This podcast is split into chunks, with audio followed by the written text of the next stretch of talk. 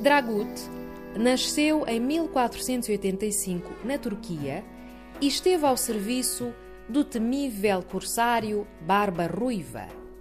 Foi vice-rei da Argélia, sob domínio otomano, e Pachá de Trípoli, na Líbia.